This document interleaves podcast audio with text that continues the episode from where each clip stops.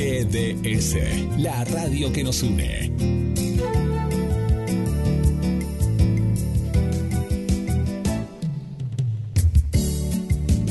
en nuestro aire. La radio que elegiste www.gdsradio.com GDS. Descarga nuestra app. Encontranos como GDS Radio.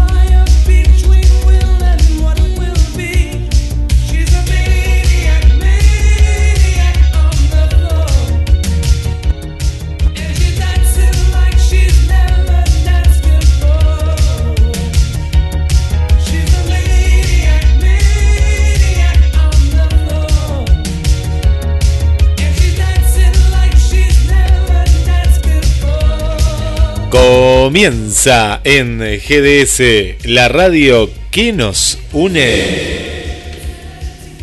Conexión con las estrellas. Todos los martes, desde hace muchos años, ahora nos va a contar Marcela Laura Fernández, te venimos acompañando.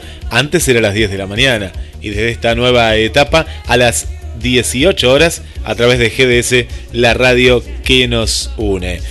Con Marina Pérez en la columna retro, en la locución quien te habla Guillermo San Martino y ya le damos la bienvenida a la conductora y creadora del programa desde los estudios de Conexión con las Estrellas, Marcela Laura Fernández. Hola Marce. Hola, Guille. Buenas tardes a todos. Ah, me estoy escuchando, me estoy acoplando. ¿Sí? Eh, eh, buenas tardes, bienvenidos a los nuevos oyentes, si algún nuevo oyente nos está escuchando, Sí. y a los hijos desde hace cinco años que estamos al aire. Como dijiste vos, cinco con diferentes eh, días y horas. Bueno, el día no, el día nunca lo cambiamos, siempre fue los martes. Claro, siempre. Antes era a las 10 de la mañana Sí. Y ahora hasta las 6 de la tarde eh, con la integración de Marina Pérez desde hace dos años ya, ¿no? Dos años Marina, sí, ahora eh, a ella se tiene que acordar mejor que nosotros, pero sí, ya hace dos años que la, la venimos bancando, Marina, y bueno. sí, qué lindo. No está escuchando, no está diciendo. Sí. Es lindo después de todo empezar a hacer cosas nuevas, porque cinco años hay que mantener un programa cinco años, ¿eh? No Sí. es fácil. No, y a- aparte de manera de manera ininterrumpida y, y ya es una costumbre, ¿eh? Es una costumbre. Yo me acuerdo que a la mañana eh, mucha gente que, que se levantaba temprano, hemos hecho entrevistas a, a México, ¿te acordás que era muy temprano en México? Sí, sí, México, pero súper temprano era. Sí. Eh, súper temprano, me acuerdo de, bueno, uno de los más lindos de Mane de la Parra. Y Juan Diego Covarrubias también, ¿Sí? cuando le entrevistamos. Has hecho entrevistas a, a muchos famosos y los has levantado de la cama, es decir, los has levantado temprano. Ah, Sí, no, no, sí. Y, nos falta, ¿eh? Y nos falta. Ahora después de la pandemia vamos a ver si eh, nos queda algunos como Carlos Mata, Laura Zapata, la mala de, de las novelas de Esmeralda, que la están dando actualmente por telenovelas. Y bueno, esperemos que en algún momento cuando se levante la pandemia volvamos a hacer esas entrevistas, porque bueno, todo empezó a través, por eso se llama conexión con las estrellas, a través de conexión con las estrellas, con las estrellas de, de Hollywood, las estrellas de Televisa, las estrellas de lo que, lo que quiera, la estrella de- del cine, sobre todo, y de la música. Sí, sí. Así que bueno, ahí acá estamos, una tarde hermosa hoy, ¿eh? una tarde muy linda. Marcela, ¿te fuiste a la peluquería? Vimos que fui- fuiste a la peluquería. Ay, sí. Pero, no, dos meses sin, sin no, no, no, no aguantaba más. ¿Cómo? Tenía los pelos así. ¿Cómo fue el Y protocolo? estaba bastante bueno el protocolo. ¿Cómo fue? Lo mismo, es entrar, así, eh, lavarte como siempre en gel, eh, bueno, y con el barbijo puesto las 24, o sea, todo el día. Es medio complicado, porque si tenías que hacerte reflejo, lavarte el pelo, eh, ahí, bueno, un poco te lo sacas un poco, pero bueno. Y, y Eh, te, dieron un, estaba, porque estaba solita, te dieron un turno, es decir, no había otras esperando, sino que era, eras vos. No, claro, no, tú- sí, todo WhatsApp y es un turno por, por persona. Así que, y aparte era bastante grande el lugar. Viste, hasta una o dos personas, eh, depende del lugar, si es muy chiquito, uno solo. Si es más un lugar grande, más de tres personas, no. Claro, claro. Y bueno, nos estamos adaptando a todo esto que, que es nuevo y, y tratar de volver a esta a esta normalidad de a poco, pero pero nada, a mí me da la impresión como que nada nada va a ser normal, nada va a volver a ser eh, como antes. Es decir, vos fíjate que la peluquería antes vos ibas, yo por, por ejemplo pasaba, miraba si había gente, si había mucha gente, esperaba, a ve- a veces éramos ocho personas dentro del local y hoy ese lugar, me fui a cortar el pelo yo a las- el mes pasado fue, me dio el turno y era, era un, en este caso para mí era como entrar a- al médico, ¿viste? Era una cosa, una pulcritud, todo. Y, y sabes que yo tenía, le, estaba le iba a preguntar a, Pepe, mi peluquero, porque dicen que el pelo, el pelo también contagia. Yo lo escuché en, en- en- en otra radio. Digo, wow, ¿hasta qué punto, no? El pelo de una persona que, que tiene el virus, digo, es increíble todo, ¿no? Y bueno, le iba a preguntar sobre eso, pero hace una limpieza entre uno y otro, tienen que lavar el piso, barren, bueno, el que lo hace, ¿no? Todo el protocolo. Sí, Eh, todo, Sí, sí. to- eh, esterilizan cada tijera, que antes lo hacían, pero ahora es mucho más. Ah, Lo hacían, pero no tanto, ¿no? Eh, yo, yo veía que lo hacían, pero no, no como ahora, ¿no? Sí. Así que bueno. y hay un espaciado entre una persona y otra que viene porque obviamente tienen que volver a higienizar todo. Es, es todo un reto, pero igual creo que es eh, ahora es horario corrido y bueno, y hasta las 8 creo que a 6 de la tarde creo que Ahora, ahora estoy De- viendo acá una última 10 a noticia 11. que extendieron el horario. Aquí en Mar del Plata, por ejemplo, comercios pueden estar de 11 a 18 y los sábados de 9 a 18, agregando una hora por día durante la semana y tres los sábados. Esto es lo que agregaron para todos los comercios en general, ¿no? De, de aquí de Mar del Plata hablamos, de Mar del Plata. Y yo- yo eh, pensaba. ¿no? Porque la, la, el tema de la, mm, de la peluquería era un lugar social, ¿no? En el cual había mucho chisme también de, de la televisión, viste que no te pasaba vos que leías o hablabas con alguien de, uy, viste tal cosa, tal otra. Ahora eso no está, no existe. Sí, bueno, hay que aclarar que en Buenos Aires las peluquerías no están todavía habilitadas en Capital Federal. Pero pueden salir a correr todos juntos. Sí, viste, es raro eso, es raro, es muy raro, es muy raro. Hay, hay, hay cosas que entraron y otras que no, que todavía no, no, no pudieron. Pero bueno, eh, viste que hay lío con Cugini, con los diferentes pe- peluqueros. Pero tienen que abrir, ¿por qué, bueno, no, pero ¿por qué no van, a, no van a abrir las Sí. peluquerías? Si, si mandás a correr a la gente que se sabía que, viste cómo es la gente, ¿no? Eh, todos amontonados, decís, ¿por qué no fuiste a otra plaza? O si ves gente, corré, pero, bueno, eh, la gente es terrible, en esas cosas yo no la, no la entiendo. Las peluquerías, yo lo escuché a, a Cuccini, lo, lo, lo escuché a, Leo Paparela, era, bueno, conocidos, viste que, y, y están, pero algunos, yo lo escuché a uno de ellos, que estaba muy nervioso desde el comienzo de la cuarentena, cuando no, no había protocolo de nada, eh, te digo, cuando no, no ahora, hace ya como dos meses atrás, y él decía, ¿cómo hago yo para pagarle? Porque lo nuestro, no se crean, dice que es, no, Sí. no, era, estaba Sí. casi en la quiebra en ese momento y ahora ni me imagino, no sé cómo debe estar. Bueno, la cuarentena, eso. Viste que hay otra cosa que hoy, ayer pasó, que hoy, eh, viste que él quiso entrar a Tandil a jugar, a, a jugar al golf fue Tevez, Carlito Tevez, y lo, lo rebotaron. Te, viste, te, te diste cuenta, ¿no? Muy bien, porque Tevez, ¿no? ¿Y qué hace Tevez Muy ahí? bien, los. Muy bien, muy bien, muy bien ahí. Y quería jugar al, al golf. quería jugar al golf, se pensó que estaban en la fase 5.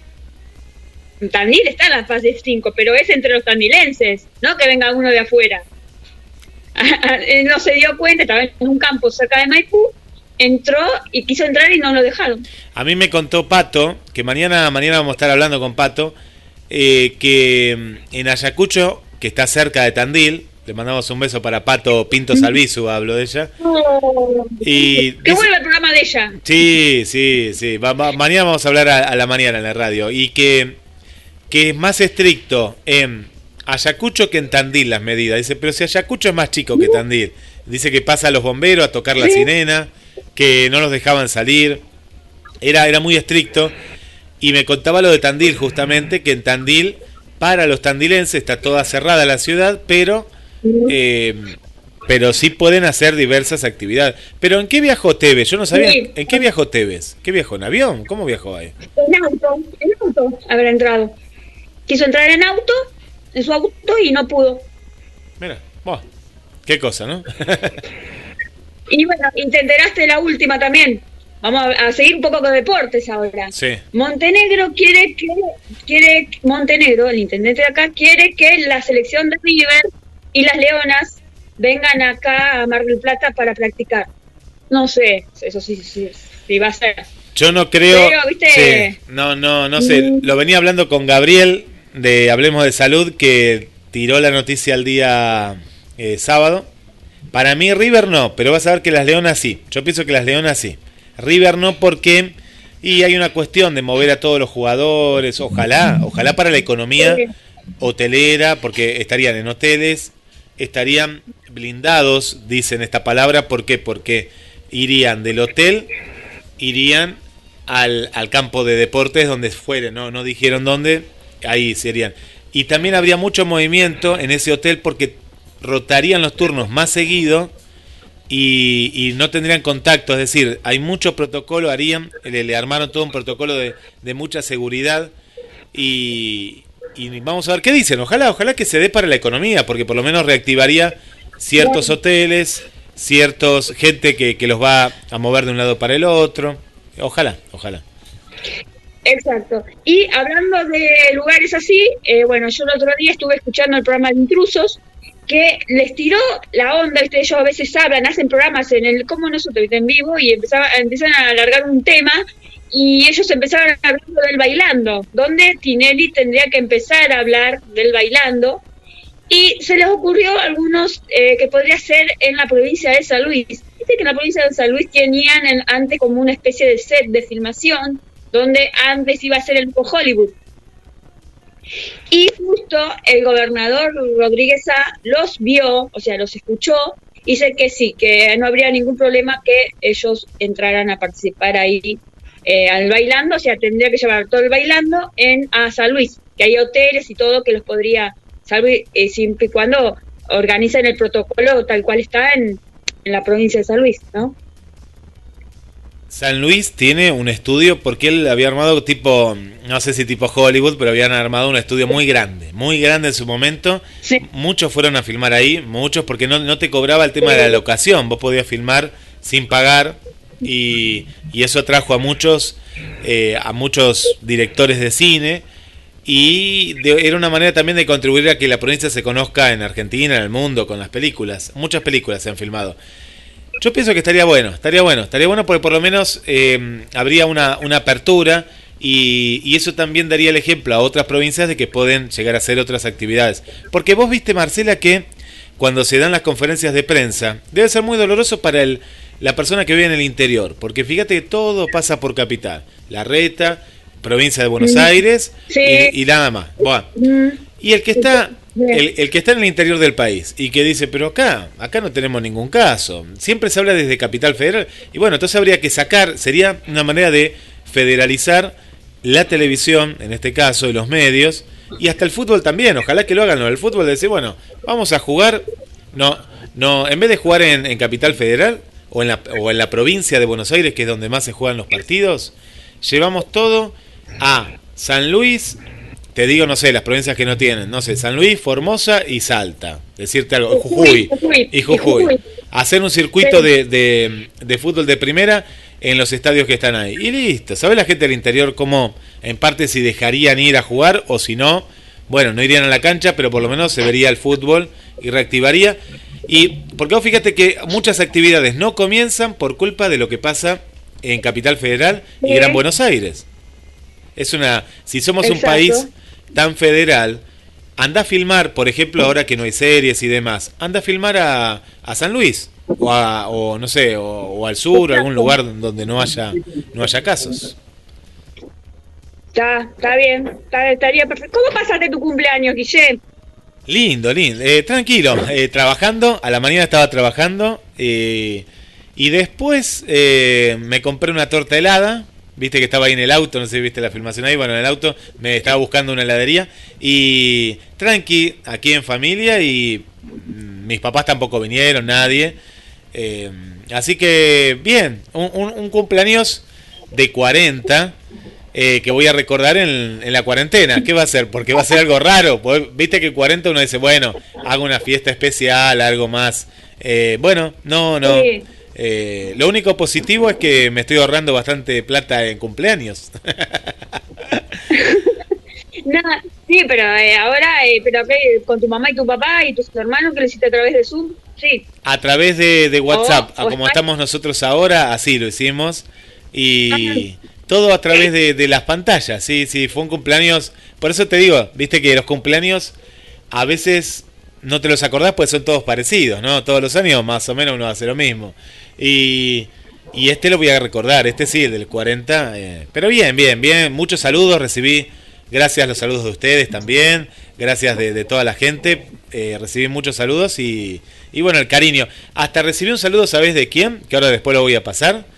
Que lo descubrí hoy entre tantos saludos de Alan de Magneto. De Magneto y de... No, Sí. el magneto, abuela, abuela. El de Vuela Abuela, claro. ¿Cómo sabían? Me, man- ¿Cómo sabían? Me, mandó el me, me mandó el mensaje. Y le habrán dicho las chicas de en las redes. Dice que por Instagram lo vio o algo vio.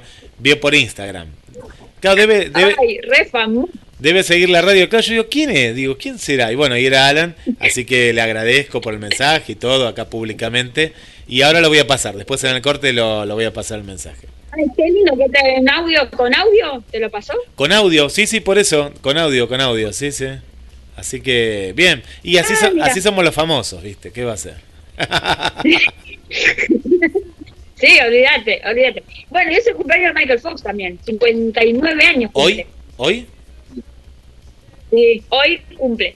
Mirá, 59, mirá vos. ¿Cuánto, no? Ya. Cuando no le daban ni 30 años del Parkinson.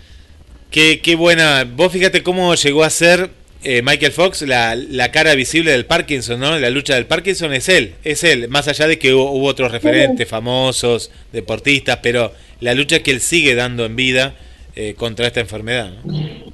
Sí, Sí, como Verugo Parámbula acá y otros más, ¿viste? sí, sí. Así que bueno, un feliz cumpleaños geminiano también entonces. Mira vos, ¿eh? Bien, bien. Sí, sí, sí, feminiano como vos. Bien. Y eh, bueno, hoy vamos a hacer el especial de eh, Coldplay, un grupo muy lindo de, bueno, que también ahí lo tocó, Michael Fox estuvo con- tocando con ellos, muy amigo de ellos también, así que estuvieron ahí en, una, en la parte de la fundación Michael Fox, eh, siempre lo invitaba Y- tocar con ellos, así que... Marce, hablando de la Fundación Michael Fox, que vos formás parte aquí en, en Latinoamérica, eh, ¿están haciendo alguna actividad a nivel mundial desde allá, desde la sede? Eso lo hacen a través de eh, Instagram y generalmente hacen ahora eh, en diferentes partes como Nueva York, porque antes lo hacían eh, a través de la maratón, o sea, la maratón no lo pueden hacer. Y hacen, qué sé yo, eh, hacen, qué sé yo, muñecos, hacen, eh, cocinan, todo para la venta y con eso recaudan para la fundación. Sí, están activamente todo el día acti- ac- activos. Yo este año eh, no he hecho nada, el año pasado tampoco.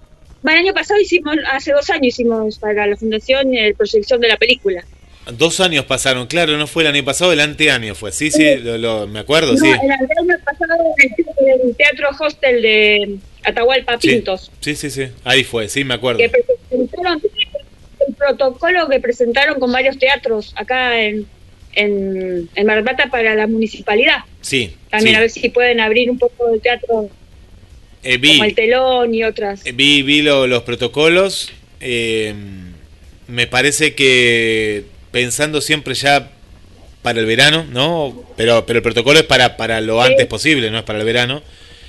El, el tema es cómo sigue todo acá en Mar del Plata, ¿no? Cómo va a seguir y, y es difícil, no solo acá en Argentina, vos fíjate, ¿dónde volvió el teatro? En ningún lado. Yo estaba viendo recién, mira, te cuento una noticia, le mandamos un saludo a Nino, que está ahí en la sintonía, que me mandó que la gente en Italia está viendo películas en, el, en una plaza, es una nota, están ahí sentados con cierta distancia y están viendo cine al aire libre, allá es verano, ¿no? Es primavera, eh, ahora están por entrar en verano, y, pero todavía no, no, no, no han abierto lugares cerrados ni nada, ¿eh? No, no, todo con mucho cuidado, van a la playa, grupos separados, eh, también, porque claro, es muy reciente la cantidad de muertes que tuvo Italia, Europa, y hay, se tiene que reactivar porque están, eh, están entrando el verano, la temporada alta, el turismo.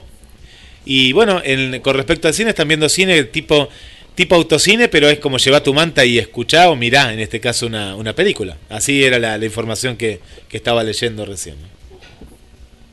sí, y recién eh, estuve escuchando a la hija de Araceli González, que está haciendo una obra de teatro, eh, a través de, eh, se llama, la obra se llama Señorita Julia, Florencia Torrente, a través de Platea Net Live. O sea, venta a través, o sea, vos ves teatro a través de internet, de, de la computadora. Yo a mí no me parece muy agradable, pero bueno, sí, para empezar, como dijo Luis Brandoni, lo más lindo es ver la respi- respiración de la persona, no es lo mismo. Pasa, hay, hay algo que ayer... Pero lo que no Sí, eh, ¿qué, ¿qué precio? Después averiguamos el precio, porque ayer lo que hablábamos con Alejandro Carrara, cantante acá de Mar del Plata en el, en el vivo, que, que, de, que hice en Instagram, Ale decía, con respecto a la música, Soledad Pastoruti cobra una entrada de 700, 800, 500 y pico, por ahí. Y me dice, pero igual es cara. Dice, es caro. Claro, ¿por qué? Pero, y tiene razón. ¿Por qué? El, eh, porque lo, lo van a ver millones de personas y la idea hoy en día es acercarse a la gente, no ganar millones. Puedes decir, va, va a ganar más que en un teatro, porque la gente va a querer ver un espectáculo. Lo bueno estaría que no la pague para que vean que... Porque vamos a, a una idea, vos pagás una plataforma de eh, Netflix, eh, Amazon o la que a vos te guste. Y estás pagando un promedio de 300, 350 pesos. Es, un- es económico. Las plataformas son económicas. Sí. Y, y pero ¿por qué son económicas, Marcela? Y a la gente nos escucha. Porque lo podés tener vos y lo puede tener millones de personas que tampoco entrarían en un cine. Ven a, a dónde voy. Claro. Cuando Soledad, pongo a Soledad porque era el, el- lo que dijo Ale como otros artistas. Soledad, si tiene que ir a un teatro, tiene una limitación. Acá no tenés una limitación, porque acá hasta te puede pagar gente de afuera, de Paraguay, y dice, oh, qué bueno, pago 500. Y vos estás tocando en tu casa, en la cual no tenés iluminación, no tenés esto, no tenés lo otro, no ves al artista como decía Brandoni, no, no sentís que lo tenés ahí, no estás... Cuando uno va a un teatro, eh, vas a comer, vas al teatro, es toda una salida. Ahí estás en tu casa, estás con tus chicos, estás con... Entonces debería ser más económico. no te todavía. concentrás tampoco. No te concentrás. No te concentrás No te- tampoco. va- va- vamos, vamos a la verdad. No es lo mismo ir al cine que ir a ver una película que ves una película en tu casa. No es lo En mismo. tu casa. No es lo mismo. No, no, no. Pero bueno, es caro. Para mí No, es caro. no. Es caro. Sí.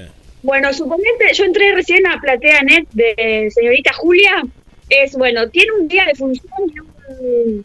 O sea, un día de función y un horario.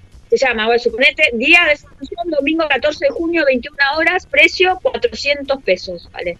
Como si fuera una. es- me parece que es medio carito. Lo que no entiendo si ella lo hace desde su casa, la obra. Diferente sería, diferente sería que el actor vaya al teatro, como está la plataforma que ya habíamos contado, Claro. que también no tiene mucha gracia, pero bueno, hay gente que le gustará ver teatro de la casa, eh, que ahí tenés la luz, tenés el sonido, tenés... Claro. Entonces, ahí lo podés ver. Pero también otra cuestión, ¿quién te garantiza que ese día no te corten internet? Vos pagaste, vos pagás, ¿no? Y ese día te cortaron la luz. ¿Perdiste? ¿Perdiste la plata, todo? Sí. ¿O te cortaron Ah, internet? sí, por eso. que está pasando hoy en día que te corta internet o que no anda tan bien internet y demás. Sí. Y hay que, perdiste la guita, es caro, para mí es caro, no sé, es caro, es caro. Es caro. Sí, Debe- es una, bueno, que es no una cosa que hay que. Sí, habría que averiguar más eso, porque es la primera vez, ¿viste? Eh, dice que para entrar tenés que entrar a un evento online, ingresar en esta página en el horario de la función desde 30 minutos antes de que empiece la función y eh, se va a transmitir en vivo eh, y podés eh, eh, visualizar el botón ver vivo y tenés que estar logueado y haber adquirido el acceso al evento online. Y trabajan tres, Florencia Torrente, Estefaní Perlesque y Federico Salle. Y te ponen la sinopsis, como si fuera una obra de teatro común y corriente. ¿Cómo es eso, Marce? Eh, ¿Pero cuántos actores son? Ahí, ¿están juntos los actores o cada uno está en su casa? ¿Cómo será? Porque también, qué raro Eso es lo que no sé. No sé si se hace adentro de un teatro, a lo mejor adentro de un teatro lo hacen, eh, o sea, lo transmiten adentro de un teatro o bien adentro de la casa. Eso, eso nunca. Habría que ver, entrar un día para ver cómo es. Sí. Bueno, eh, por eso hay, hay que saber, ¿no? Eh, eh, Exacto. Me pare- está bien, eh, está bien por un lado encontrar alternativas a todo esto. Eh, ojo también que hay que contar que mucha gente hace estos eventos y son solidarios. ¿eh? Muchos cantantes, Pedro. Aznar está haciendo eventos solidarios en la canción, otros he visto que también lo hacen de manera solidaria. Lo que recaudan, bueno, ahí está bien. Cada uno pone la voluntad muchas veces. Hay también una página que nos contaba eh, Mariela Gagliardi de Sabor a Teatro que es a la gorra, ¿no? Es como una, una gorra virtual, entonces, y también hay muchos que lo hacen, como te decía, de manera solidaria y eso me parece muy bien. eh. Más en este tiempo, ¿no? Más en este tiempo. Exacto.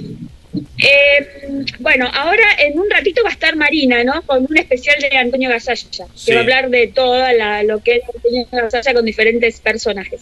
Y después vam- voy yo con eh, cosplay, con todo el, el evento musical, que se va a transmitir, especial musical de hoy. Bien. Bueno, vamos a escuchar algún tema. ¿Qué, qué tema te gustaría, te gustaría escuchar, Marce? Dame de cosplay algún tema, Vamos. el más conocido. Dale.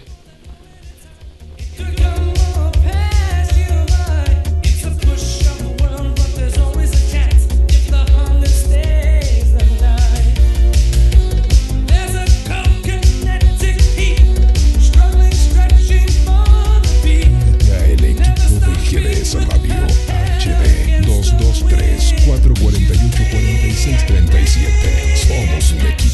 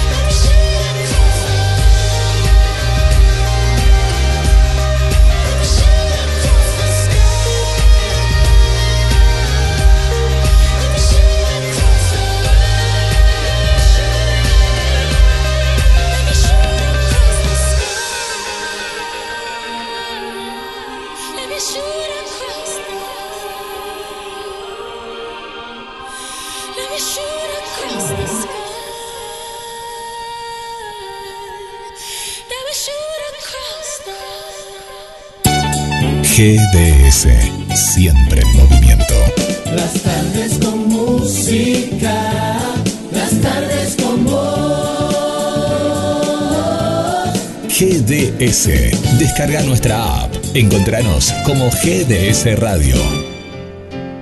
Hola, ¿qué tal? ¿Cómo están? ¿Cómo están todos estos locos y locas?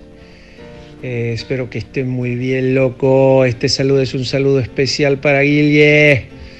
Para el buen Guille te mando un fuerte abrazo. Bienvenido al cuarto piso.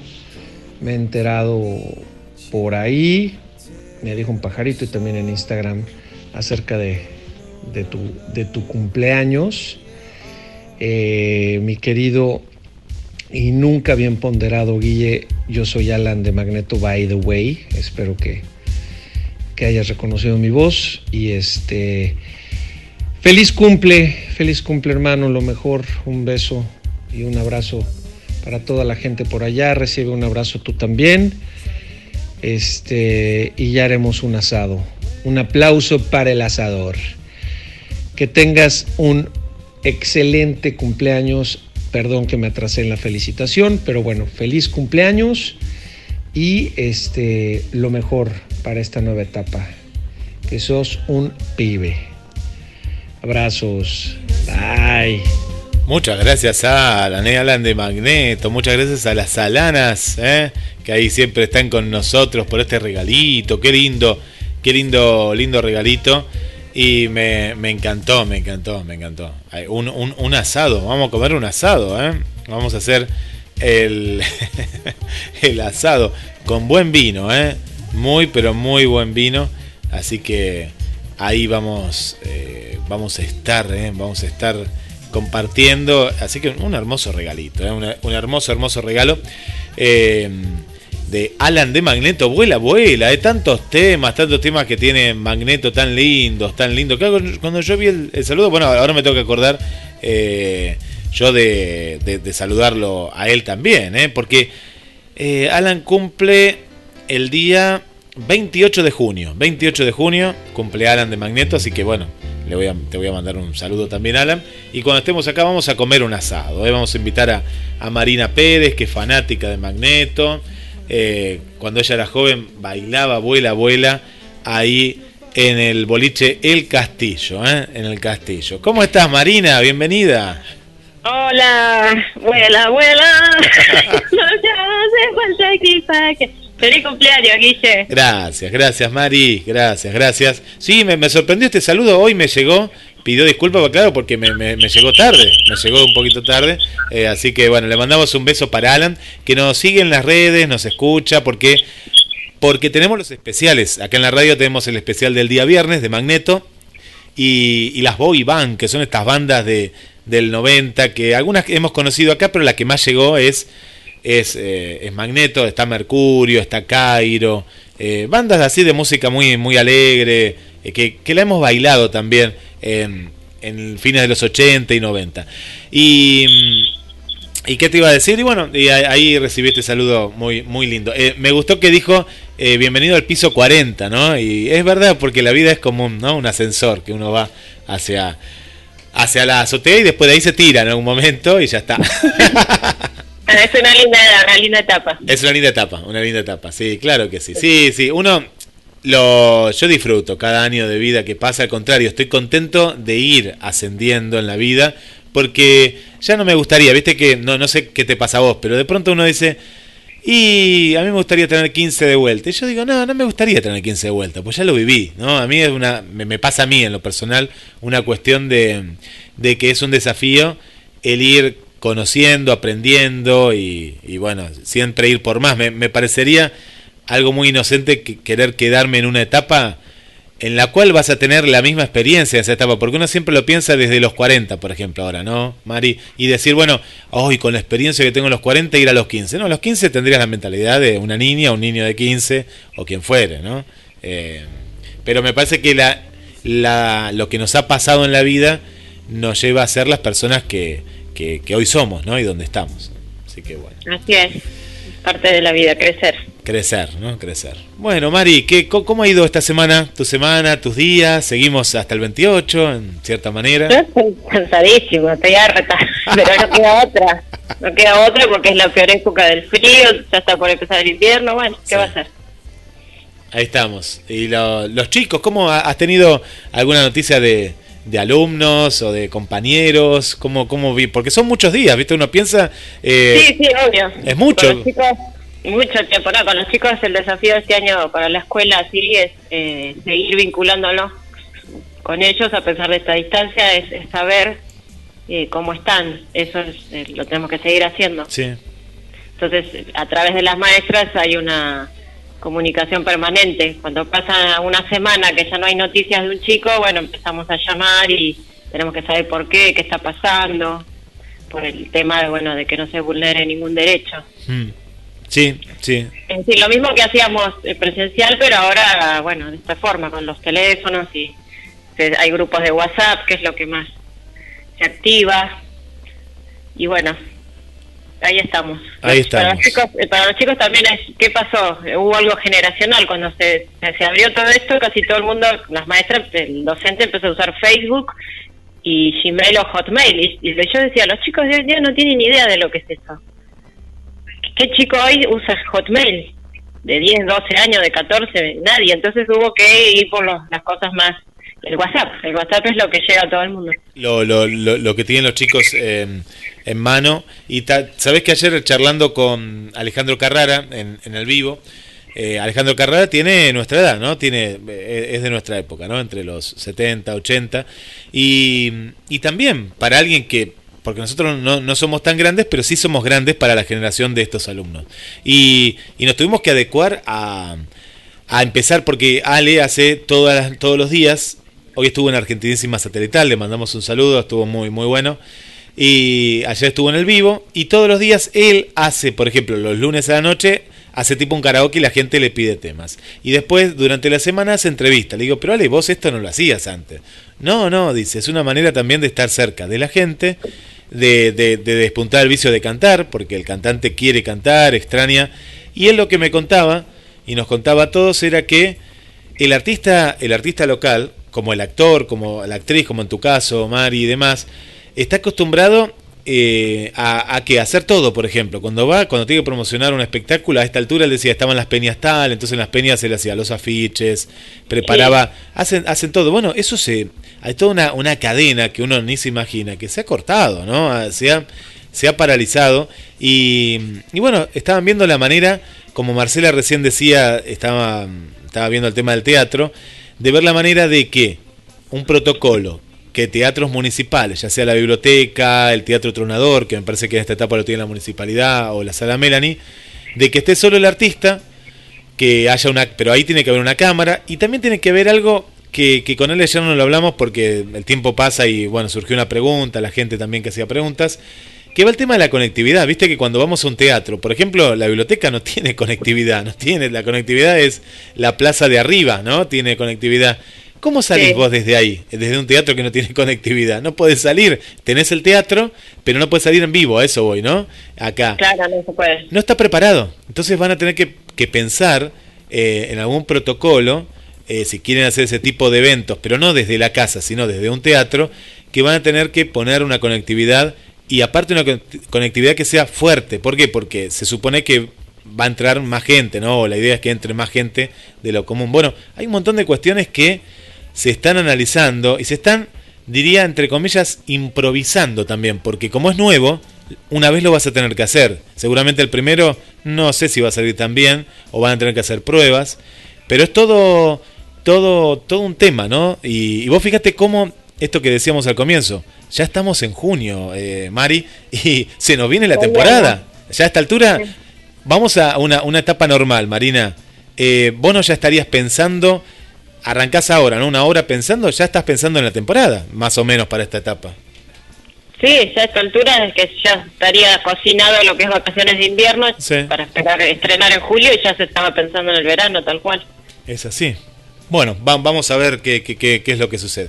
Bueno, Mari, contale a la gente que, que no sabe todavía cuál va a ser el tema, la columna retro del día de hoy. Bueno, antes le mando un beso a Marcela, que es mi compañera, que al final ni nos cruzamos ya, ni, ni, ni por teléfono. No, ahora, ahora vamos a ver. No, es verdad, es verdad. No, ahora sabes lo que vamos a hacer en el final. La vamos a sumar a Marcelita acá por, por esta misma vía. Por esta misma vía la vamos a sumar. Por- bien, porque claro, antes se congestionaba. Claro. Por eso lo dejamos. Bueno, hoy el mundo retro los vamos a llevar al mundo de Antonio Gasalla, el programa que, que este gran actor y comediante argentino hizo. Eh, empezó a fines de los 80, pero en los 90 tuvo su, su época de esplendor. Este genial cómico había surgido en el teatro, ahora les voy a contar cómo, y llegó a la televisión por primera vez en 1988 y en ATC y luego su programa permaneció por 13 años y fue por diferentes canales. Después se fue para el, el 9, para Telefe, bueno, anduvo por varios canales. Pero en ATC empezó. Eh, y se caracterizó siempre por un humor chocante basado en los aspectos desagradables de la vida y de las personas. A menudo era ambiguo y transgresor. Otras características era que la gran mayoría de sus personajes eh, son femeninos. Y también les voy a contar ahora por qué. Bueno, de Antonio, que, que les puedo contar? Que había nacido el 9 de marzo de 1941 en Ramos Mejía, era hijo de inmigrantes y tenía un hermano que es idéntico a él, no sé el nombre de pila del del hermano, pero es igual, tienen el mismo, el mismo rostro. Y por mandato familiar, como era hijo de inmigrantes, cuando terminó el secundario como perito mercantil, porque en esa época te decían que siendo perito podías trabajar, se anotó la facultad de odontología, porque en esa época la clase media de hijos de inmigrantes todos iban a estudiar. Mi hijo el doctor, como decía esa obra famosa de teatro. Y sin que sus padres lo sepan, Antonio paralelamente también se, anotó en la Escuela de Arte Dramático de Buenos Aires, porque a él le gustaba eso.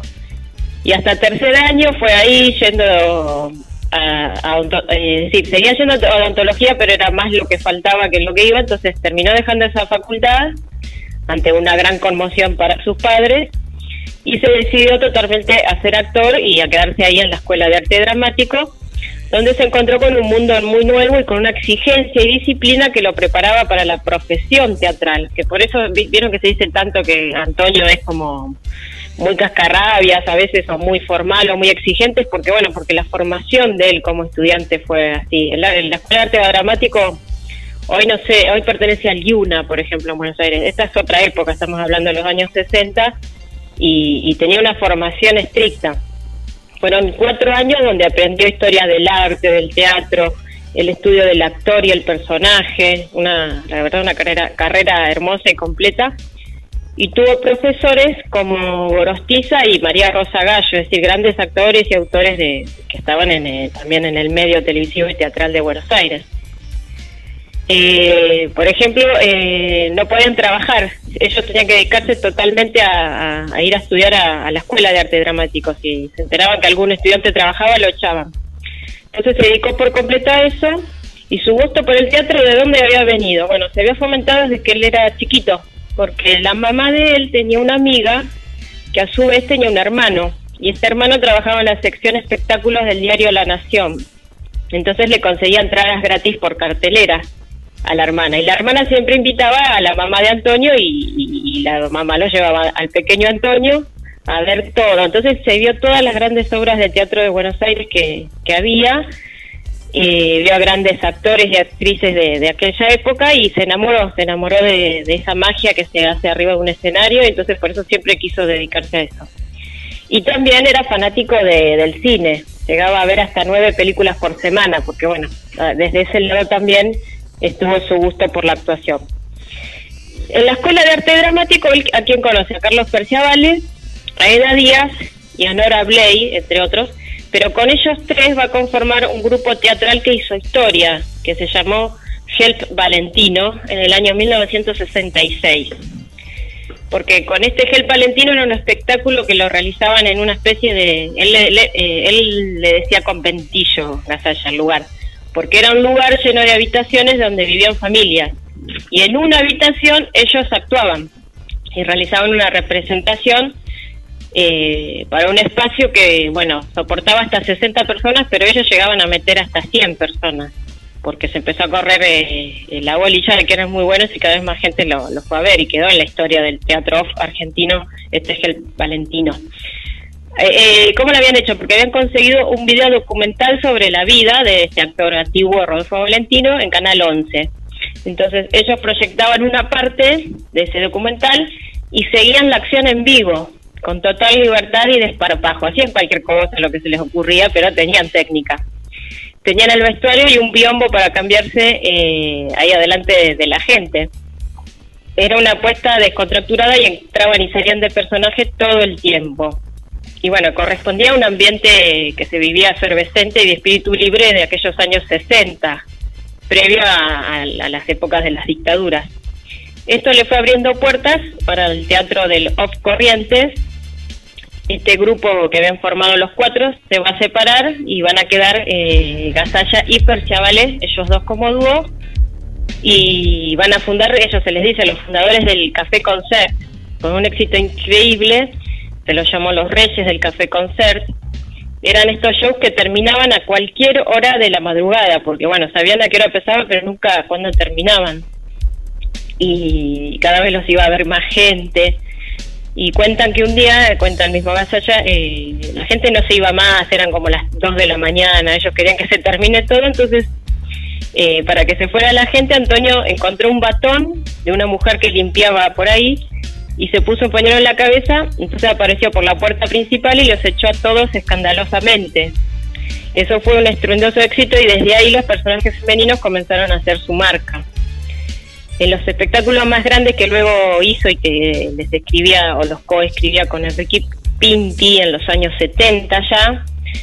Bueno, hizo un montón de, espectáculos en, Corrientes, en, la, en la avenida Corrientes. Por ejemplo, Gasalla for Sport, Abajo Gasalla, Gasalla y Corrientes, el, map, el Maipo es Gasalla y Gasalla es el Maipo, o Gasalla 78 por aquella época del Mundial. Es decir que su nombre se, se hizo tan famoso y popular en el teatro que todos los eh, después todos sus espectáculos llevaban su apellido y se dieron cuenta que con Pinti también se daban cuenta que había cosas que se podían decir mejor desde la mirada de, la, de, una mujer por eso también siempre fueron por los personajes femeninos y en aquella década del 70 también incursionó en el cine cuando hizo en el año 74 un pequeño papel en La Tregua, pero que es un papel muy lindo porque desata el nudo, el nudo de la historia. Bueno, La Tregua estaba basada en ese relato de Mario Benedetti, la película la dirigía Luis Puenzo, y él hizo un papel muy pequeño pero que tuvo muchísima repercusión. Y años después, ya en el 85, pasó a la historia nacional con Esperando la carroza, haciendo de una abuela con Alzheimer, que en el film aparece nada más que 10 minutos, pero el impacto fue enorme de ese personaje. Antonio hacía un personaje de abuela antes de, de hacerlo en la, en la película. Él hacía de abuela en el Maipo, pero esa era una anciana más animada y más lúcida que la del film. Entonces después él hizo como una melange entre la de la película y la que ella había hecho para lo que fue después su programa de televisión. En las décadas siguientes siguió haciendo, bueno, cine, teatro, eh, televisión. Con gran suceso hacía su participación en Hola Susana en la televisión, también como la abuela. Y en teatro hizo muchísimas cosas, como el gran éxito de estos últimos tiempos, que fue Más respeto que soy tu madre, entre 2009 y 2012. A sala llena tanto en Buenos Aires como en Mar del Plata. Del programa que les digo del mundo de Antonio Gasalla, eh, bueno, eh, Gasalla cómo llegó, porque por esto que les decía antes, ¿no? Porque tenía tanto éxito en el teatro que era obvio que en algún momento iba a recalar en la televisión. Antes solo había hecho algunas que otras participaciones en Badía y Compañía en los años 80. Pero llegó con su programa propio a TC en el 88 hasta el 90 y el mismo Antonio recuerda esas épocas como un tiempo de, de mucho atrevimiento y creatividad, porque si algo no existía lo inventaban. Y cuando ya el programa era un éxito, se va a incorporar eh, un director muy joven, que se llama Eugenio Gorkin, y este le propuso usar una cámara portátil, que es la llamada Steadicam, que se usaba muy poco porque era muy rudimentaria y muy pesada.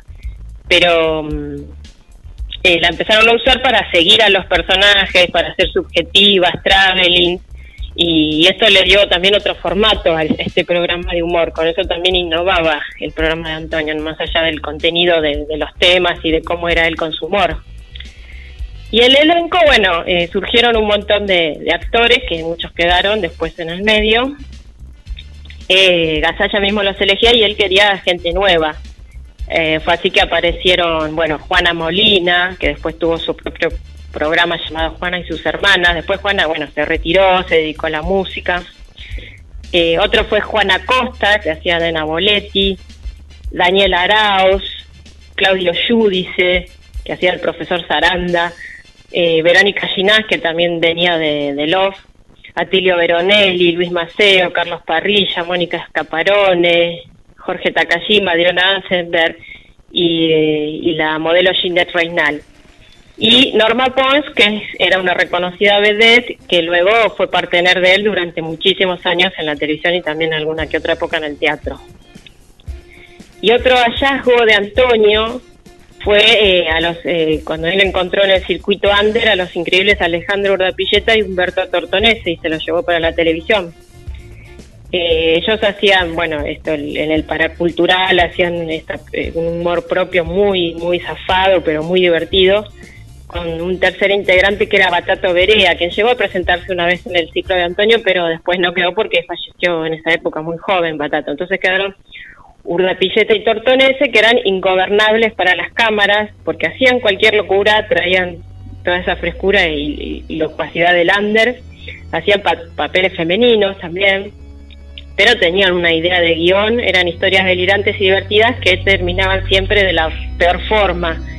No sé si se acuerdan siempre terminaba eh, Urdapilleta agarrándolo de los pelos a, a Tortonés y lo revolcaba por el piso. Siempre había conflictos muy muy divertidos que ellos lo jugaban ahí un poco con el guion y otro poco porque también improvisaban, pero bien, siempre nunca se salían ni del personaje ni de la, ni de la historia. Y eh, Antonio los acompañaba con el personaje de la reportera Judith que decía, señor director, no se lo pierda. Bueno, todo era un dislate genial que hizo distinto el programa y que iba al final, siempre era lo más esperado. Sí, yo me acuerdo en los 90, yo lo que esperaba siempre era el, el sketch de, de ellos dos porque eran geniales con, con. Y después, bueno, Antonio se hizo muy conocido por eh, otros personajes que él los usaba para hablar de determinados temas, ¿no? A, cada uno de sus personajes. Por ejemplo, el más legendario es el de la empleada pública, que representaba el autoritarismo absu- absurdo y surgió en la época de la dictadura a raíz de una propaganda que Gasalla vio en TV. Eh, se llamaba Flora esa, esa histórica empleada que siempre decía se van para atrás y no se bancaba nadie y nunca resolvía ningún problema. Eh, bueno, después está la abuela, que como decía hoy, esta es la tan recordada por la película también, y con ella habla del lugar en que quedan los viejos en la sociedad. Eh, esta abuela saca de quicio su familia siempre. Otro personaje era el de Soledad Dolores del Solari, una solterona que hace referencia a la soledad, a la paranoia y a los miedos de las personas. Yolanda, una mujer madura en silla de ruedas que volvía locos a todos, siempre con esa frase no se yegüe Marta y se salía con la suya. Después teníamos a, la estrafalaria maestra Noelia, con la que se refiere a, a las falencias del sistema de, de la educación. Eh, el personaje de la borda era una fanática y cholula de los famosos y con ella entrevistaba a los invitados al programa. Y tenías también a la traductora que hacía lenguaje de señas a su manera con gestos obscenos y atrevidos.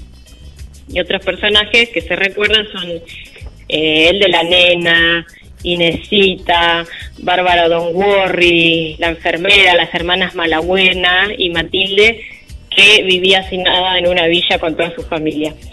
Bueno, el programa fue pasando, como decía hoy, a otros canales y con otros nombres, por ejemplo, Gasalla 91, El Palacio de la Risa, Gasalla en la tele, Gasalla en Libertad, cuando estaba en Canal 9, Gasalla en la pantalla y muchos otros. En los 90, cuando fue su mejor momento, también hizo A la playa con Gasalla, que lo hacía desde acá, desde Mar del Plata.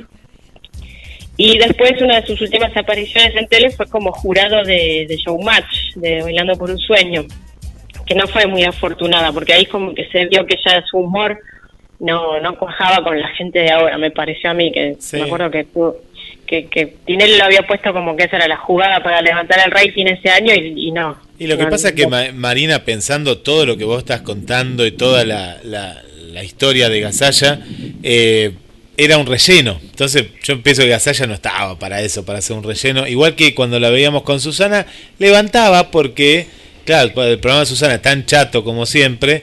Bueno, vos, yo te digo, las últimas veces esperaba ver a Gasalla, pues Susana, y, y era como que te hacía recordar a este mundo. Yo te quería preguntar, eh, Gasalla, ¿lo podríamos comparar con Olmedo desde de algún punto, no? Porque eh, Eh, eh, es un capocómico, ¿está a esa altura de capocómico Gasalla?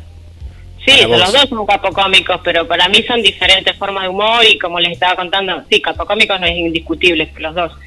Pero Gasalla tiene una formación que Olmedo no tuvo nunca. Claro, claro. Eh, el eh, esto que vos decías que nunca, por eso yo se me vino Olmedo, ¿por qué? Porque Olmedo se iba siempre el papel, pero Gasalla no, Gasalla era el papel. Sí, tal cual. Claro. Eh, y bueno, de Antonio lo último que supimos fue su paso por, eh, por acá, por Mar del Plata, Sí. último verano, con un show que tuvo que dejar por pro- problemas de salud. Hoy tiene 79 años. Y después no se supo más, después que lo, se lo llevaron a, No. a Buenos Aires, o no sé qué pasó. Hoy Monty dijo algo y no llegué a escuchar en la tele, no sé si Marcelo escuchó. Ah, mira, bueno, ahora le Como preguntamos a última noticia. Eh, Pero para no, mí, no sé. vos fíjate que en esta, eh, primero que vos lo sabés como actriz, que es muy difícil hacer reír, ¿no? Ya eso de por sí es muy difícil. Hoy te pasa con, con el cine también. En el cine, vos pones una película de comedia y es raro que una película eh, cumpla tus expectativas de comedia a lo que nosotros estábamos acostumbrados, ¿no? A reírnos con una película. Y vos fíjate que sacando eh, no sé, a la lejanía, ¿no? Pues no lo voy a comparar tampoco ni con Olmedo ni con Gasalla, Capuzoto con, con su tipo de humor, pero no a todos le gusta. Eh, o Calabroma, Juan Carlos Calabró. Vos fíjate lo, lo complicado de encontrar, ¿no? A un, a un humorista de este nivel como Antonio Gasalla. Claro, hoy es muy difícil que surja alguien así también, porque bueno, son otros tiempos, como decíamos siempre, que ya, ya se habló de todo y hoy encima no se puede hablar de muchas cosas. También. Eh, por ejemplo, en la época del 90, cuando yo te contaba que Urdapilleta y Tortonés empezaron en el sketch Sí, del- sí, me acuerdo. y por ATC, y, y había momentos que ellos decían, lesbiana, y vos decías, ¿qué dijo? Claro, claro, Y claro. hoy es una pavada, pero en esa época ellos decían cosas que nadie decía en la tele y por eso eran graciosos, porque ellos lo hacían con humor, nunca con ofen- nunca eran ofensivos. Pero bueno, eso cambió tanto, entonces las épocas cambiaron tanto que por eso quién puede surgir hoy así como capo cómico, ni idea. No, no, no, que no, no lo hay, pero Pero te pasa a nivel mundial, ¿eh? Te digo que a nivel mundial, no sé, Francia, Estados Unidos, fíjate cómo les cuesta encontrar. eh, es raro que te rías eh, con algo, con algún personaje, porque también está este tema, ¿no? Que, que muchos. Pero hoy nos han puesto, como vos decías, ¿no? Muchas muchas trabas, ¿no? Han puesto mucho decir, uy, la gorda, por ejemplo, el personaje de Gasalla de la gorda. Y hoy en día no sé si eh, cómo Ay, se- sí, era- lo era- criticarían tanto si te hiciera- ¿Cómo lo criticarían ese personaje? Yo era, era, era muy divertido, porque es verdad que ahí, ahí está la gorda que es así, es decir, o está el flaco como tal, porque está, están esos arquetipos, o vos como maestra, también sabés que está esa maestra que de pronto dice, pero Seba, viste, o la, o la empleada pública. eh, hoy en día, bueno, hace poco tiempo, en, eh, no sé si fue ahora en época de cuarentena, una maestra hizo un sketch y no lo entendieron como tal, y estaba bastante bien hecho, viste. Eh, Estaba re bien, sí, la mataron. la mataron, la mataron, pero eh, no, no, no, entienden el humor, ¿no? Porque era, era con humor y vos fíjate la mentalidad de hoy en día que, que lo tomaron para cualquier lado, ¿no? Pero bueno, Sí. hay cosas que, que, que, que es verdad, que hoy en día no, no, no, no, no se podrían, no, no, no, no se podrían hacer. Eh, bueno, ¿qué, qué más nos quedó? ¿Nos quedó algo más ahí de, de este hermoso mundo de, de retro, de Gasalla? No, les conté todo lo que, que pude investigar de, de Antonio gracias a muchas entrevistas, porque por escrito no hay mucho en, en internet, pero hay tantas entrevistas lindas como una que le hizo Felipe Piña que ahí saqué la, la info. Qué bueno. Bueno, eh, quédate ahí, quédate ahí que vamos a ir, eh, yo mientras voy leyendo los, los comentarios y vamos a estar llamando a, a Marcela Laura Fernández, la Sí. conductora del programa, así la, la saludamos y a ver qué recuerdo ella tiene también de, del mundo de, de Antonio Gasalla. Mientras yo voy a mandar saludos eh, por aquí a, a Vero, a Vero que nos compartió algo muy bueno de Félix Pando, eh, que vamos a estar, eh, vamos a estar compartiendo un, un tema con eh, con mucha mucha actualidad este tema de- del racismo en Estados Unidos y Félix que nos está escuchando desde Miami con María Marta eh, vamos a estar pasando este tema ahora en instantes nada más bueno quién podía estar nada más y nada menos que eh, Darío Darío ahí prendido porque claro es la época de oro es la época en el que él era un niño y veía todas estas estas series, estas películas, y él nos pone, vamos a la playa con Gasalla. Bueno, ahí le tenemos a Marcela. Marcela, bienvenida. Ahora somos tres nuevamente, somos un trío, qué bueno. ¿Cómo estás, Marcela? ¿Cómo anda, viste? Buenísimo. Estabas- No, Darío siempre, hasta ahí al toque y te, te- si te dice algo, eh, él automáticamente te, te dice algo y te dice, Sí, bueno, para- eh, esto te cuento para qué lo hicimos, porque hay gente, Marce, que dice que ustedes están peleadas con Marina y por eso salen separadas. Chicas, hagan ver como que no están peleadas. no, el problema es que cada uno está en su casa, no, no hicimos, viste, no, no, se, no se puede hacer. Pero las tengo acá. Eh, Acá está Marina, está Marina, te la presento. Hoy sí estamos. Ahí está Marina Pérez. Hola Marce, ¿Cómo anda, Marina? hola, te extraña que no íbamos juntas en el colectivo y chusmeábamos tranquilas, sin guille. Adelante, que no te puede contar nada. No, no, no, eso sería los chismes de, de, back de atrás. Eh, Ma- Marce, preguntamos, eh, ¿qué, qué veías el mundo de Antonio Gasalla o algo de Gasalla? ¿Qué, qué recuerdos te trae vos? En ATC veía yo el mundo de Antonio Gasalla y eh, después en Canal 9 que se lo pasaron, ¿no? También. En el 9 también estuvo Gasalla Libertad, entre otros. Sí, a mí me encantaba y me gustaba más cuando trabajaba Norma Pons. Norma era muy buena. Ah, como eh, se- eh, eso te quería preguntar. A ver, eh, Marina, eh, viste que como Almodóvar tiene su- sus musas y demás. ¿Fue la musa de, de Gasalla? Porque era, era como que le daba como ese papel y la transformó como vos contaste, ¿no? A, a Norma Pons. Fue su gran partener y claro, y la llevó de ser vedette a ser ya actriz. Y incluso Norma pues hizo hasta películas, dramas, hizo eh, en teatro. Lo último de ella acá fue con Muscari, ¿te acordás la casa de Bernarda Alba? Sí. Yo la fui a ver. Sí, le abrió mucho el panorama de creativo y artístico a Norma. sí. Sí, sí, sí. Bueno, y vos, Siempre hacía eh, comedia y ahí drama. sí. y vos, Marce, lo viste, Antonio, lo viste este, este verano, fuiste, a, lo llevaste a Sí, fui eh, dos semanas o tres semanas antes que le dieran de baja al teatro. y estaba muy mal.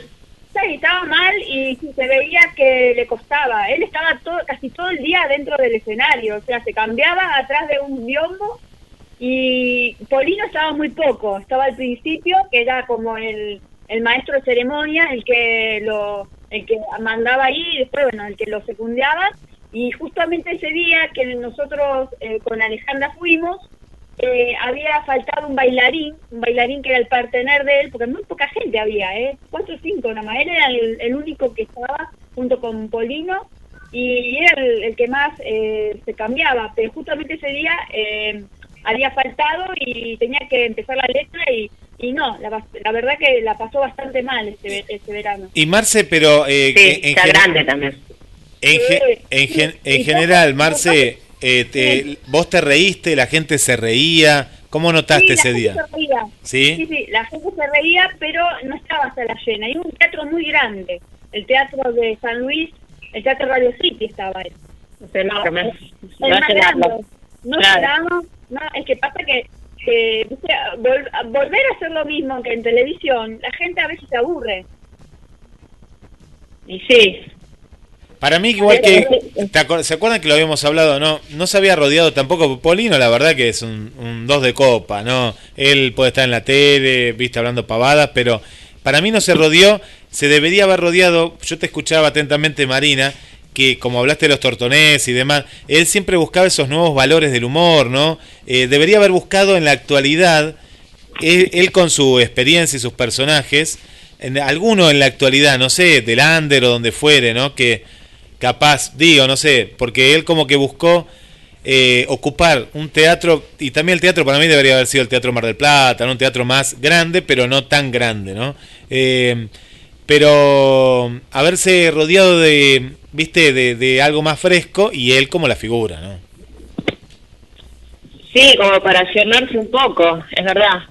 Pero vos ponele un, un comediante que está surgiendo, no sé si lo llegó a ver a él en la tele y no tiene ni idea de lo que fue Gasalla en el teatro. Claro. Mira, se me viene Hay como un desencuentro generacional, me parece también. el, eh, el que a vos te gusta, hoy se me fue el nombre, el que vos vas a ver, que, que es un humorista, pero canta, hace de todo, ¿cómo se llama? Se me fue, Eh, Marcela, que a vos te gusta. Martín Bossi. Bueno, sí, ¿por qué no? Podría haber sido con alguien intermedio, ¿no? Que le ponga un poco Sí, de... vos sí, sí. ¿No? Con alguna figura que ya, capaz, ahora pensando, ¿no? Viste que vos si tienes esa cosa, capaz que ahí hubiera reforzado un poco, porque me... que pasa es que no le no sé. gusta, no le gusta eh, estar con otra persona, a él le gusta ser él solo. Es muy... Más respeto que soy tu madre era muy buena. Sí, esa la vi y me estaba buena la obra de teatro. Sí, sí, esa, esa fue muy... Esa era para verla dos veces. Yo la fui a ver, me encantó a mí. ¿Ves? Esa era otra cosa. ahí la gente le gustaba verlo. Porque no era lo que, era, lo que él hacía en televisión. ¿Y en esa obra No. con, con quién estaba, chicas? ¿Quién, quién era la, la otra de las figuras que estaba? ¿Se acuerdan? Él esa, había empezado con Claudia Lapacó, pero después ya se fue. Después estaba Nazareno Mótola. Enrique Liporace, Nazareno. Mótola, Alberto Martín, Esteban Sí. Pérez, Noelia Marsol, Sebastián Borra. Claro. Y fue estrenada en el 2015. Esa fue un éxito, llenaba. Sí, sí, y sí. acá, mira, sí, sí, sí. Sí, acá estuvo, creo que estuvo un año, una, un, ve- un verano. Y también tuvo problemas con Claudia Lapaco en, ese, en esa obra.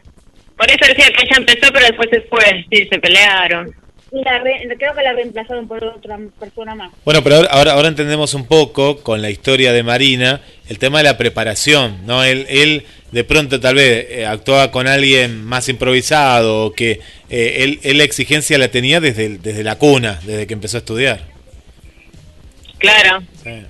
Exacto. Se entiende un poco el mal humor y esto que vos contabas. se- ahora es como que tiene... Era de la tiene exigencia, sí. eh, sí, sí, sí, sí, sí, sí, Bueno, eh, contanos, eh, Marce. yo- con Antonio Gasalla, eh, en la época de que él trabajaba en, abajo, ¿cómo se llaman? Los cabarets, ¿no?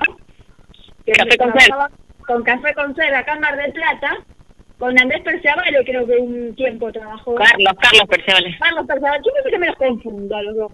Sí, parecido el apellido. No, y vos sabés que mi pri- va, la, el- el- la esposa del tío de mi mamá le hacía la ves- el vestuario. ah, mira, claro. 80. Sí, sí. Y muchas veces eh, se han encontrado y todo. Y una vez fui a verlos a ellos en un café con Sol porque me invitaron. Bueno, era muy chiquita, ¿no? Pero bueno. Qué, qué bueno la gente, ojalá si hay alguien escuchando, ¿no? Si se ha ido a esto que contabas, Marina, eh, a este espectáculo, ¿no? Eh, tan, carac- tan característico y especial, ¿no? De esa época de, de que, que fue un éxito que contabas. Eh, ¿Cómo se extraña también ese tipo de obras así, no? De pronto que vas a ver artistas, eh, que, que te encontrás ahí en, en lugares que decís, wow, mirá qué bueno lo que estoy disfrutando. Eh, qué, qué- qué bueno. Si hay alguien por ahí que nos, nos cuente cómo fue esa, esa Sí, experiencia. Es como, es como esos que tuvieron la experiencia de ver a, a divididos en un bolichito de 50 personas y después llenó estadio. Eso no te Claro. lo olvidas más después. No, no, no. Sí, yo tengo un recuerdo vago así de, de haber visto cuando vino Soda Stereo, estoy hablando ochenta y pico, sería por ahí, eh, con mis viejos y estaban tocando en la playa, estaban tocando acá. Y bueno, después lo que fue Soda Stereo, ¿no? Eh, y esas Claro. cosas, ¿no? Eh, sí, sí, sí. Ver, ver cómo, cómo fue ese momento, ¿no? Que aparte es como el más puro, porque ellos están, no, no son ni tan, tan famosos, eh, entonces los ves en estado natural, ¿no? Los ves ahí a los artistas. Sí. Exacto. Así que bueno, bueno, ¿cómo, ¿cómo se extraña, no? Vos cuando, Marina, a mí me pasa, esto me pasa que cuando vos contás, ay, digo, esto no lo voy a poder vol- volver a vivir, esto de ir al teatro, de ver cosas, de y, y ahí, sí que me gustaría tener la máquina de volver al futuro y decir, bueno, me voy a los 80, me voy a otra época y listo, vivo estos años hasta, hasta que llegue el 2020 de vuelta con el virus. Sí, sí, sí, sí. Se extraña. ¿Y cómo está? Yo quiero saber, ya que estamos los tres acá, eh, ¿cómo está Vis- eh, la, eh, Ocampo, el personaje? Este personaje que... eh, ¿Cómo está? De- ¿Está está ahí? ¿Está pre- lo, ¿Lo practicás Sí, o- no. o, ya está, lo guardaste? ¿Cómo es? Ay, qué... Y, no, lo que pasó es que, bueno, lo que, me- es como que me pasa que me desconecté. Sí, sí, te entiendo. Por eso dice... Estoy escuchando la estoy escuchando la letra que me grabé para no olvidármela porque es mucha, pero la conexión que yo había logrado cuando estábamos en plena investigación y después Sí. con los ensayos, eso se perdió. Claro. No, hay que poder reencontrarlo igual. ¿Y cómo Sí, lo...? ya llegará el momento. Me- primero me puse mal y después dije, bueno, no, ya está, ¿qué va a hacer? Eh, Pero, eh, Marina, vas a tener problema vos, porque vos vas a ser unipersonal. O sea, eso a lo mejor se podría hacer. Eh, sí, claro, con distancia entre los, la gente, sí. Después en el escenario no, no habría problemas, claro. Así No que sé eso cómo se va a manejar, no sé. Sí, no, no, todavía mucho no, no, no se sabe. Yo les cuento algo que hace un mes atrás por ahí hubo, hubo como un, una idea y van tirando ideas. Bueno, por eso esto que les contaba, pero todavía está en nada, na- nada. Es decir, hay mucha, mucha buena predisposición, como también Baragiola que tiró para, para el tema del autocine, ¿no? De poder ver cine o teatro desde desde el tema de, por ejemplo, imagínate vos, Marina, ahí haciéndolo y la gente en el auto. Va a ser fuerte, porque vos decís, ¿qué, ¿qué hago yo acá? ¿No? Al aire libre va a ser. La idea es que sea en un playón, ya se tiene la idea que sea, no sé, o en las Toscas o en algún lugar grande, para ver música, cine y teatro, cada uno desde su auto. Vos entrás, pagás la entrada y te quedas en tu auto y te van a atender los, estos carros de comidas que van a ir hacia el auto y esa es la idea que Sí. se, esa es otra de las ideas que se tiene de poder reactivar. Yo pienso que si es al aire libre en verano, porque olvídate ahora con el frío que hace, pobre el actor o el que va a estar ahí al aire libre eh, haciendo. Pero bueno, esa es otra de las ideas también que se han tirado desde, en este caso Baragiola, no presentó este este proyecto. Sí, en San Luis ya hicieron eso con, con autos, digamos, con el, el público en los autos y un circo. El circo, sí, el circo. Sí. sí. Y eso es lo que se va a usar, sí. Para Claro. empezar van a usar mucho eso, el autocine para todos. Sí. Eh, así que bueno, no, no, te, te quería preguntar, porque esto no lo habíamos hablado, ¿no? De, de este personaje que, que sí, se te veía en la piel y aparte yo pensé que te había poseído, entonces yo digo, bueno, el- pero bueno, ya, ya, ya se va a volver a, en algún momento. Eh, La cuarentena lo exorcizó. Sí. Lo de mí. Qué risa. Bueno, ¿qué, qué va a hacer? Son eh, eh, estas cuestiones que, que ha, ha paralizado, ha paralizado el, el mundo esto. Es increíble, increíble lo que estamos. Pero bueno, somos protagonistas de la historia. Esto, nosotros lo vamos, viste que siempre a veces los abuelos te contaban, oh, lo que pasó, la segunda guerra, que hubo alguien, ¿no? Bueno, nosotros vamos a decir, nosotros la vivimos y sobrevivimos, van por ahora, El ¿no? COVID. El COVID, El COVID. el COVID, la COVID, yo no sé ni cómo decirle, pero bueno. Maldito COVID. ¿Qué va a ser? Bueno, Eh, chicas, eh, Marce, no sé si le, algo más y ahora ya vamos con el, el especial musical. Sí, vamos con el especial musical. Fue un honor, Marina, hablar contigo después de tanto tiempo. Sí, yo te, siempre estoy, todos los martes siempre estoy que te iba a decir y después me olvidaba, porque no hablamos más. Vos hablamos. Guille no se para, es él el que mete cizaña.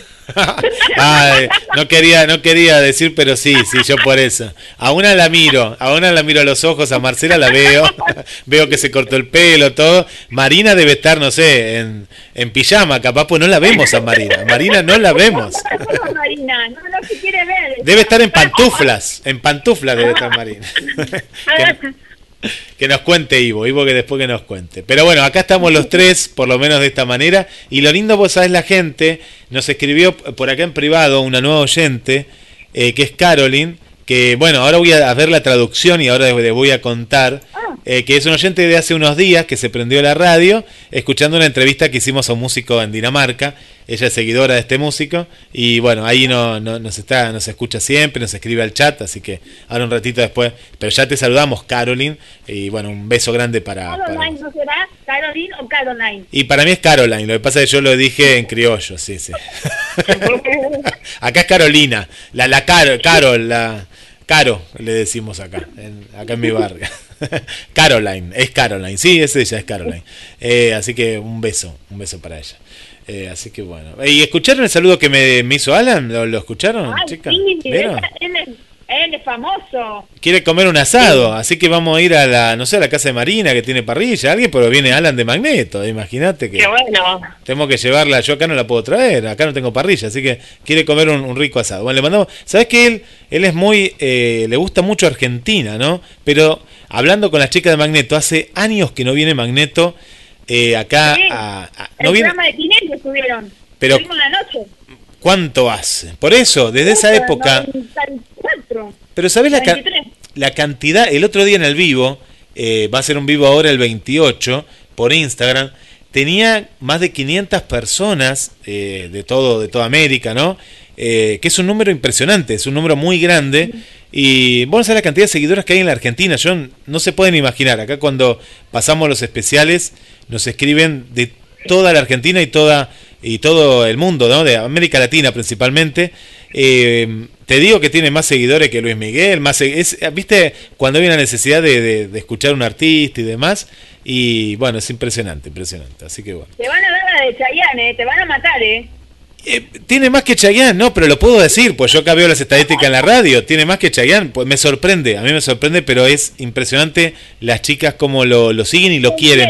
Pero ¿saben por qué? ¿Saben por qué el otro día en este vivo que hizo? Eran 500, 504 personas, 500 y pico, saludaba a una por una, trataba de saludar que yo no sé cómo hacía, por eso esa ser, tiene como esa humildad de seguir estando muy cerca de sus fans, que capaz que Cheyenne ya lo ha perdido eso, no hace un vivo y va saludando. Él estaba ahí en la cocina de la casa charlando y eso es algo muy lindo que, bueno, que ha traído con muchos artistas en esta cuarentena, ¿no? Tenerlos ahí en la cocina, en el comedor, escucharlos cantar o hablar o hacer entrevistas, está, está muy bueno eso. Así que bueno. Bueno, Mari, Bueno. te mandamos un Los saludo un y beso. mando saludos. Un abrazo para ustedes dos, Marce y Guille. Gracias. Que los extraño mucho, se saben. Un placer. Bueno, y un saludo para oyentes amigos, eh, Fabio en Buenos Aires, Luciana en Calafate y Natalia en Monte, que hoy cumple años, como Michael Fox. Un beso para todos. Feliz cumple, feliz cumple Un para. beso. Gracias. Un beso, Mari. Besos, hasta la próxima. Besos. Bueno, y, y- acá te cuento que, bueno, tenemos a Adrina, tenemos a tanta gente, Mari, que acá que nos sigue. Eh, tenemos también, bueno, Marianita Balser, como siempre, Elizabeth y toda la familia ahí que están en la sintonía, para Cintia de Tucumán, la gente de Chile, Vanessa, Delina, Gladys, Elena, eh, Julia, eh, bueno, mucha gente, eh, mucha gente ahí que, que nos viene acompañando.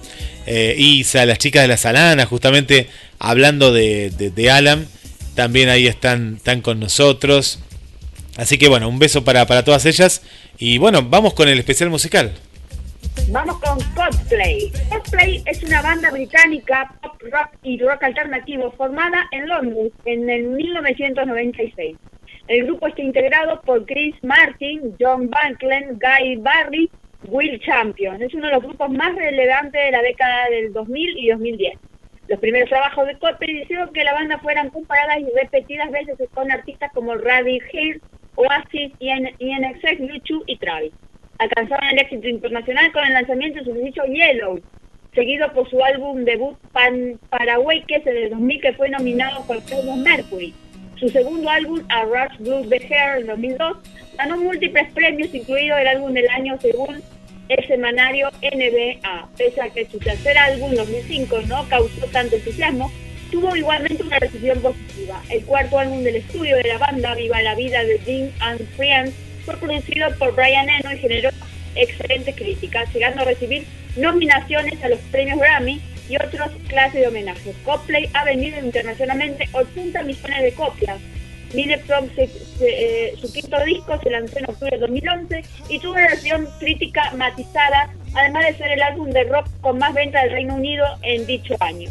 Tres años después, en marzo de 2014, se puso a la venta el sexto álbum de la banda titulada Ghost Story, de los que se publican sencillos como Magic, Midnight, A Sky Full Stars, The True Love. En diciembre de 2015 fue lanzado el séptimo álbum titulado A Hope the Dream, donde se publicaron los sencillos de Abel y Han The Weeknd. Tres lanzamientos de Pacha para Chut- Chutes. La banda recibió la influencia de los artistas como Kate Bush, U2 y Shure Ransom. Eh, ha sido siempre un gran defensor activo de varias causas políticas y sociales, como la campaña de Make the Friend, Amnesia Internacional, y Click Here, una, una organización que se ahoga sobre leyes ambientales. En 2003, MTV los nombró segunda mejor banda del nuevo milenio, detrás de Oasis. En diciembre de 2009, los lectores de la revista Rolling Stone votaron al grupo como el cuarto mejor artista del 2000 y la revista Q a los que incluye la lista de artistas del siglo. En 2010 ocuparon el puesto 77 de la lista de los 100 artistas más grandes de todos los tiempos en el canal BH1. En el 2011 fueron nombrados artistas del rock y tienen una tradición del 10% de sus ingresos anuales como banda a, a organizaciones caritativas. Además, han participado en muchos proyectos de caridad como Van and Life, Global Citizen, entre otros. Bueno, nos vamos yendo con temas de Coldplay. ¿Te parece, Guillem? Así es, y después vamos a también compartir el tema que, que nos mandó Vero Seller, que le mandamos un beso, de Félix Pando sobre eh, la temática Hola, de... Guillem. Claro, lo que está pasando de, de la discriminación racial, viste, otro de los temas que se está hablando mucho a otros temas, otro de los temas que, que se está hablando mucho, ahí, ahí, ahí me escuchas, otro de los temas que está hablando mucho, Marce, nos vamos a despedir Sí. con este tema de Félix Pando sobre el racismo, viste que en todo el mundo se está Sí. se están haciendo campañas en contra, es decir, este, esto siempre hace mucho tiempo que, que Estados Unidos lo padece, en todo el mundo, ¿no? De alguna manera, pero Estados Unidos es como un símbolo del racismo, ¿no? En gran parte de la población. Sí, sí, Hoy, siguen. Oye, Ma- Michael, el. Ay, ¿cómo es? Jordan, el, el, Sí. el basquetbolista, donó millones y millones de dólares en una campaña para que se tome conciencia.